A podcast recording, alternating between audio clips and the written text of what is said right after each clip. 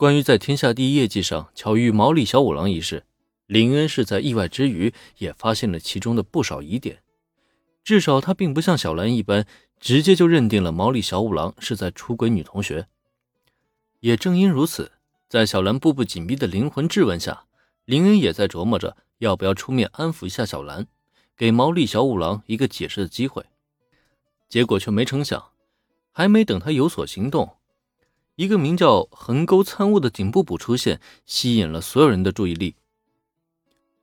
啊，我是替警悬疑，请问那个命案是怎么回事啊？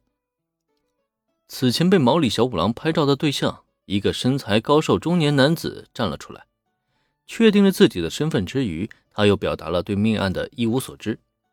见此情景，名为横沟参悟的警部补连忙摇头：“啊，你跟我去命案现场就知道了。”因为周围的无关人士众多，横沟参悟并未透露更多的细节。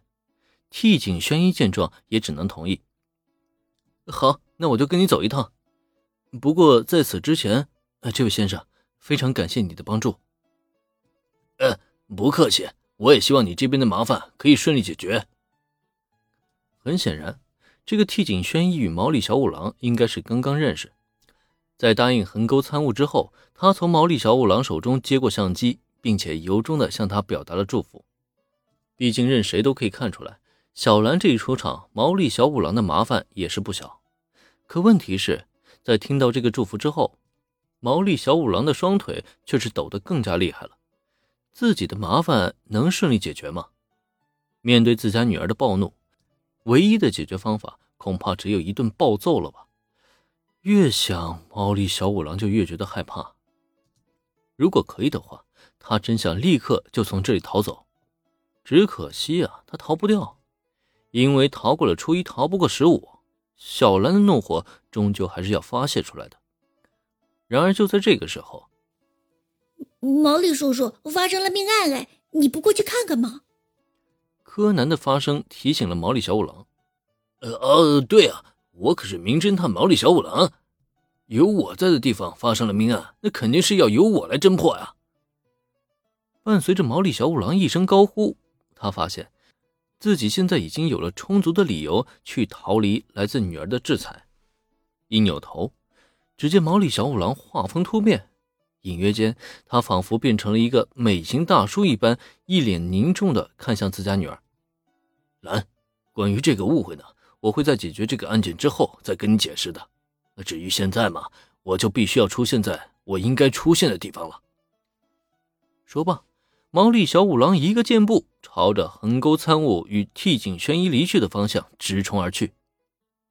下一秒，柯南紧随其后，一双小短腿跑得飞快，就好像生怕被落下一般。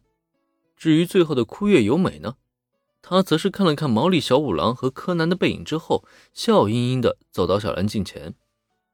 啊，上一次见面没能找到机会和你好好聊聊。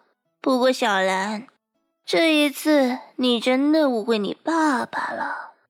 好了，多余的话我也不多说了，相信小五郎会跟你解释清楚的。那么现在就请容我告辞了。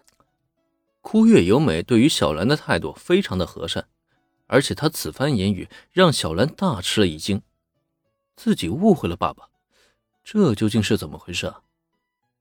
可有心追问，却见枯月由美的身影已经远去了。切，什么嘛？那女人是谁啊？真够臭屁的！突然听完这番话，让小兰愣在了原地，一旁的原子见状，则是有些不满的抱怨了起来。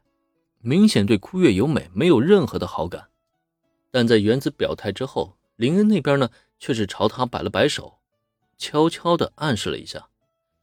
关于毛利小五郎可能出轨这件事情，小兰是曾经跟原子说过的，但是原子却从未见过真人。等到被林恩这么一暗示，他也是反应了过来，连忙下意识捂住了嘴巴。小兰，你没事吧？家里出了这么档子糟心事儿啊！原子也是在为小兰担心，况且他也看得出来，那个区月由美也的确是个大美人毛利叔叔那么好色，两人之间真要发生什么，一点也不让人意外。可越是这么想，他就越在意小兰现在的心情，有心说些什么吧，却又不知道该说些什么好。瞧他那样子，还真是有够纠结的。好了，原子，这件事情你就别掺和了啊。原子对小兰担忧，的确是真心实意的，但这件事情却又不是原子能够帮得了忙的，所以没办法。没等原子想好怎么劝慰小兰，林恩那边已经阻拦了他。